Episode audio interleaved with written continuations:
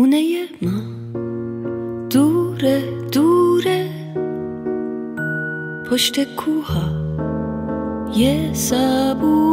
Ich bin die Tochter einer deutschen Mutter und eines eigentlich halb iranischen Mannes, dessen Mutter im Zweiten Weltkrieg in den Iran gegangen ist. Mit ihrem Mann Sie sind aus dem Zweiten Weltkrieg geflohen aus Berlin.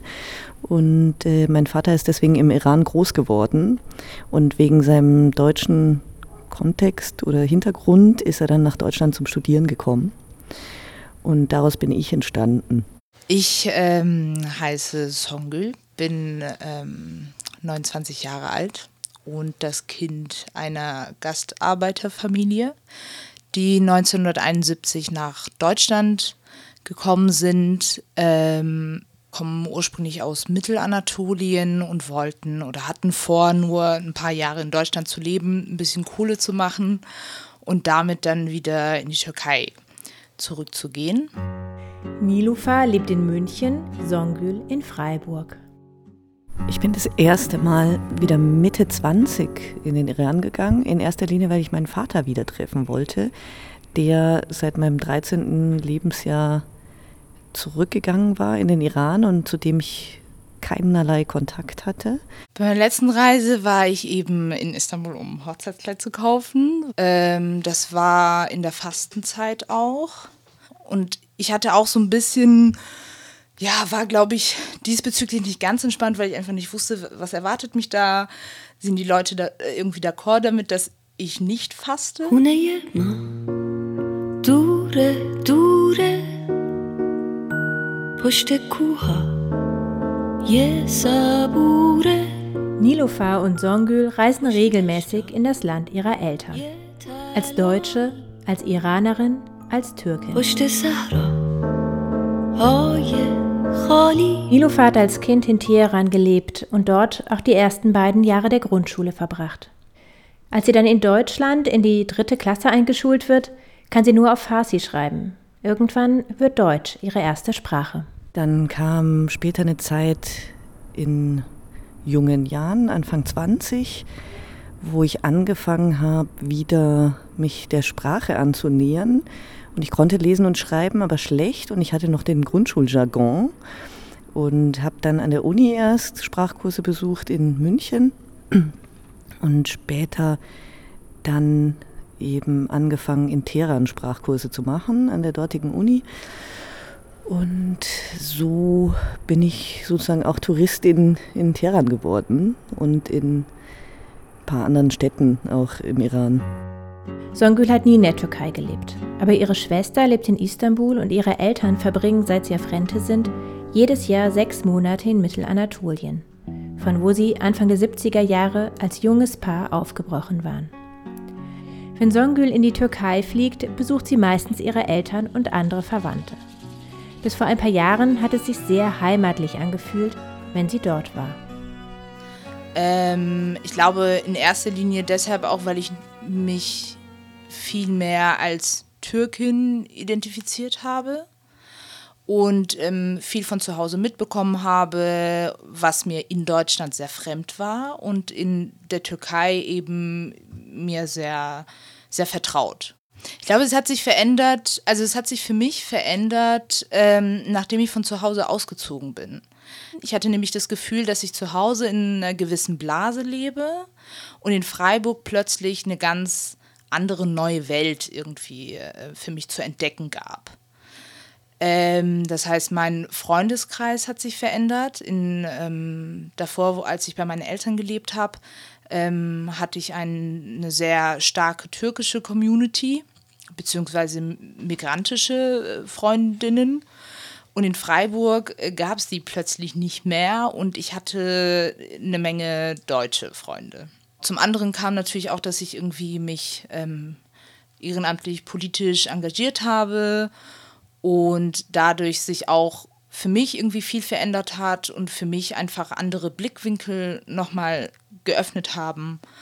Und dementsprechend, ich glaube, dass ich einfach diese Identität, die ich bei meinen Eltern zu Hause hatte, einfach so ein bisschen abgelegt habe und eine neue Identität hatte. Das heißt nicht, dass ich irgendwie ähm, früher Türkin war und jetzt Deutsche bin, sondern einfach, glaube ich, so beides irgendwie ziemlich äh, gut miteinander vereinbaren kann. Und ich glaube, mit dieser neuen Identität war es einfach für mich schwierig, nochmal zurück zu meinen Eltern zu gehen und ähm, diese Rolle, die ich halt damals hatte oder von meinen Eltern zugeschrieben bekommen habe, auch, also die Erwartungen von meinen Eltern irgendwie zu erfüllen. Sondern ich habe einfach mich ähm, mit vielen irgendwie kritischer auseinandergesetzt und habe vieles nicht mehr so angenommen und vieles hinterfragt.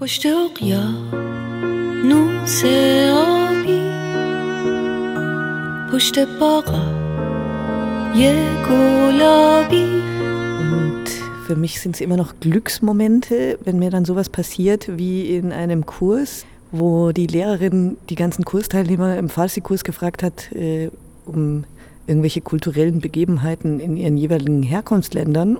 Und sie dann meine Meldung abgewiesen hat mit dem Kommentar, du bist Iranerin und du du erstmal nicht, du bist Iranerin. Und es hat mich total gefreut, als sie das gesagt hat. Das werde ich nicht vergessen.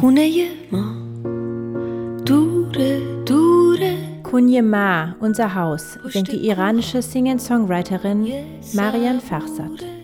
Äh, als ich klein war, war ich in Teheran ja in der Grundschule und ich bin in meinem Gefühl immer aufgefallen, weil ich eine deutsche Mutter hatte und meine Eltern nicht wirklich den Islam praktiziert haben. Und es waren damals äußerst fundamentalistische, hochreligiöse Schulen, also eine Mädchenschule, wo wir Koran beten mussten und Gebetsnachmittage besuchen und so weiter. Und man will als Kind nicht auffallen.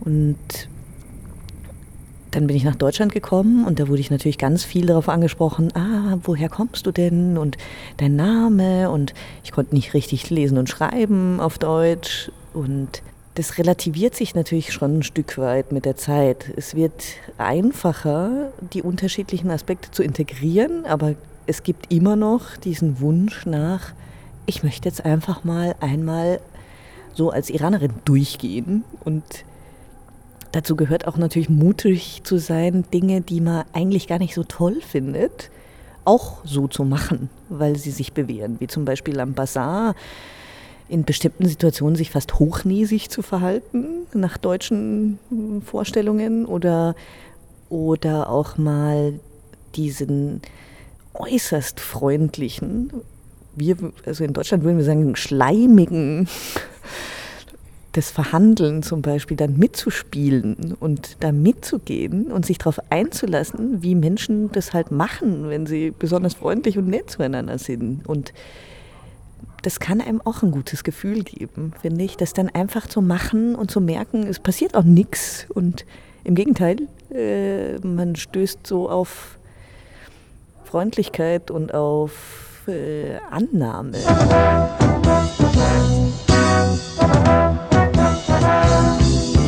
Wurden Arbeiter gerufen, doch es kamen Menschen an. Es wurden Arbeiter gerufen, doch es kamen Menschen an.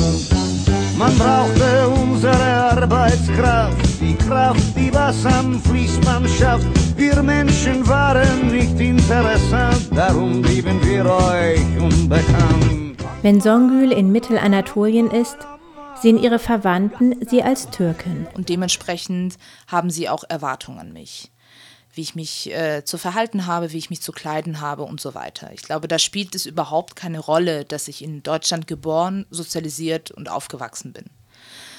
Ähm, dann gibt es nochmal äh, die anderen, das heißt fremde Personen, die sehen mich, würde ich sagen, auf jeden Fall als Deutsche. Also ich ähm, wenn ich manchmal irgendwie irgendwo unterwegs bin und ich möchte einkaufen, habe ich das Gefühl, dass die Leute schon daran erkennen, wie ich da reinlaufe oder was ich anhabe oder wie ich nach dem Preis frage, obwohl man auch mir keinen deutschen Akzent anhört, wenn ich türkisch rede, äh, haben sie, wissen sie sofort, dass ich nicht aus der Türkei komme. So. Und dann gibt es aber auch junge Menschen, die irgendwie auch politisch aktiv sind äh, und so weiter, die, da würde ich sagen, gibt es keine Unterschiede. Die ver verhalten sich nicht mir gegenüber, als ob ich Deutsche oder Türkin oder sonst irgendwas bin, sondern sie sehen mich als Mensch, mit denen sie viele Gemeinsamkeiten haben. Für mich fühlt es sich am besten an, wenn die Gemeinsamkeiten irgendwie wichtiger sind. Dennoch ist es manchmal so, dass ich, ähm, dass es trotzdem wichtig ist, dass sie erkennen, dass ich anders sozialisiert bin als sie. Genau, das, das, das wünsche ich mir schon dann auch, dass das irgendwie erkannt wird. Und ich glaube, das können sie eigentlich auch ganz gut. Und das fühlt sich auch am besten an.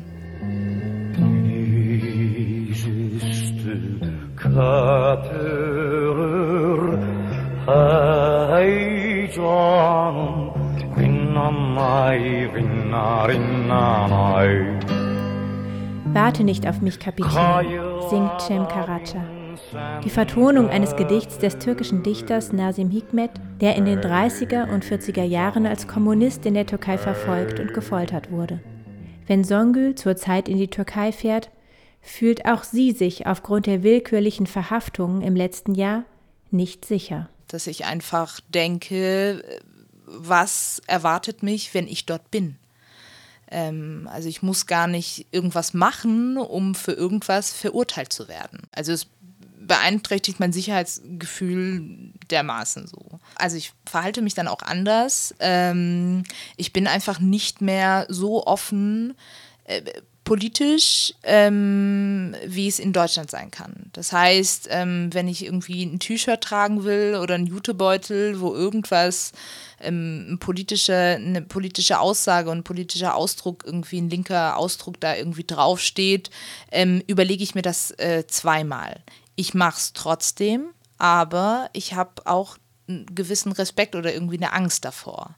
So eine, so eine ständige Unruhe ist dann da. Wenn Nilofar in den Iran reist, reist sie mit iranischem Pass. Als Iranerin wird man aus der Staatsbürgerschaft nicht entlassen. Mit ihrem deutschen Pass darf sie nicht einreisen. Und deswegen reise ich im Iran als Iranerin, obwohl ich auch zum Teil als Touristin reise. Die politischen Bedingungen prägen meinen Aufenthalt im Iran insofern, dass mein Vater, der Iraner ist, zum Beispiel meine Ausreise verhindern kann, rein rechtlich. Ich bin eine unverheiratete iranische Frau und wenn mein Vater nicht wollen würde, dass ich wieder ausreise, dann hätte er zumindest auf jeden Fall Möglichkeiten, mir das zu erschweren. Für Nilofar sind es insofern gemischte Gefühle. Als Iranerin dazugehören zu wollen und als Deutsche das Rückflugticket in der Tasche zu haben. Wenn ich zum Beispiel an bestimmte Gerüche denke oder bestimmte Dinge sehe, die ich in meiner Kindheit dort gegessen habe, dann geht mir das Herz auf. Wenn ich aber andere Dinge erlebe, die, die mich abschrecken, wie zum Beispiel bestimmte gesetzlichen Vorgaben begegne, die auch für mein Leben erschwerend sind, dann bin ich eigentlich auch ganz froh, dass ich nicht so ganz dahin gehöre. Und das ist auch das Anstrengende, glaube ich, in der Situation als Tourist dahin zu reisen, weil ich ständig ganz verschiedene Stimmen in mir habe. Da gibt es eine Sehnsucht, eine totale Sehnsucht. Dann gibt es einen totalen kritischen Realismus, der da hinschaut und sagt, um Gottes Willen, es sind so viele Dinge, die, die hier für mich ganz schwierig wären, wenn ich hier mal leben wollen würde, wieder. Wenn ich aus westlicher Perspektive gucke, dann gucke ich, glaube ich, sehr oft sehr kritisch. Manchmal vielleicht aber auch exotistisch, wenn ich zum Beispiel das Essen idealisiere oder die Herzlichkeit der Menschen idealisiere oder den üblen Verkehr idealisiere sogar, wo ich, wo ich mich darüber amüsiere, dass die fünfspurig auf einer dreispurigen Straße fahren oder sechsspurig. Ja, es ist sehr, sehr gemischt. Songül und Nilufa sind Deutsche und Türkin und Iranerin und Sie sind beide gern Touristinnen. Nilufa liebt Orte wie Persepolis, wo Horden von iranischen und internationalen Touris herumlaufen. Denn dort wird es irrelevant, wer man ist. Als Touris sind erstmal alle gleich. Es ist ein gutes Gefühl, nicht so sehr darin aufzufallen. Es ist generell für mich ein gutes Gefühl, überhaupt zu einer Gruppe zu 100 Prozent dazuzugehören. Songül liebt Istanbul. In Istanbul ist einfach, es ist eine riesengroße Welt. Es ist einfach so vielfältig, ähm, dass ich dann niemals auffallen würde. Und in Mittelanatolien falle ich einfach ziemlich groß auf. Also wenn ich da unterwegs bin, ich muss nichts Auffälliges anhaben. Ich sehe einfach anders aus als die Leute dort und das erkennen sie irgendwie auch. Und in Istanbul würde ich sagen, gehe ich eher ein bisschen unter. Das ist gut. Also ich fühle mich in Istanbul auf jeden Fall wohler dann dadurch. Für mich ist eigentlich Istanbul ein Ort, der quasi so ein bisschen ein Zufluchtsort ist oder meine Oase in meiner Heimatlosigkeit in Deutschland ist. Ähm, immer wieder, wenn ich so eine Identitätskrise habe oder ziemlich genervt von Deutschland bin, tut es mir eigentlich ziemlich gut, meine Woche bis zehn Tage in Istanbul zu sein. Das Reisen ist wichtig, um ganz zu werden. Und es ist auch wichtig, um so meine fehlenden Wurzeln wieder nicht aufzubauen. Das kann man, glaube ich, nicht, aber, aber zumindest wieder einen festen Stand zu kriegen, in dem ich eben Unterschiede in mir selber integrieren kann. Und dazu brauche ich auch das Außen und dazu brauche ich auch dieses Reisen in den Iran, damit ich mich immer wieder neu platzieren kann, weil durch meine sehr bewegte Kindheit mit viel Ortswechsel. Fehlt mir so ein bisschen dieses, wenn andere Leute sagen, ja, ich fahre jetzt nach Hause äh, und damit meinen, da wo sie herkommen, dann gibt es bei mir so ein bisschen ein Loch. Und ich greife da so ins Leere. Und je mehr ich mich aber auch in meinem jetzigen Leben damit beschäftige, was ich alles haben kann, sozusagen, oder was alles in mir ist, desto weniger trifft mich diese Boden- oder Wurzellosigkeit äh, aus meiner Kindheit. Dieses Jahr war Songül in Istanbul, um ein Hochzeitskleid zu kaufen. Sie wird endlich heiraten, als Frau in Mittelanatolien mit 29 Jahren längst überfällig.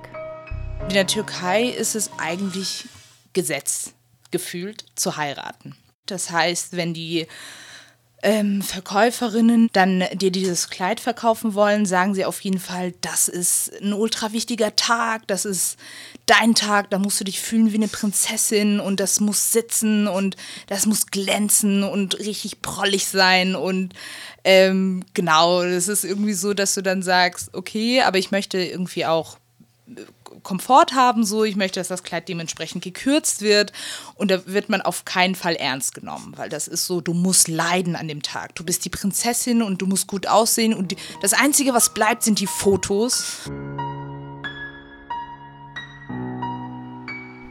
Songül ist aktiv bei der feministischen Linken. Nach der Hochzeit wird sie endgültig selbst über ihr Leben bestimmen dürfen. Das Kleid wird sie noch zur Schneiderin bringen. Es soll kürzer werden.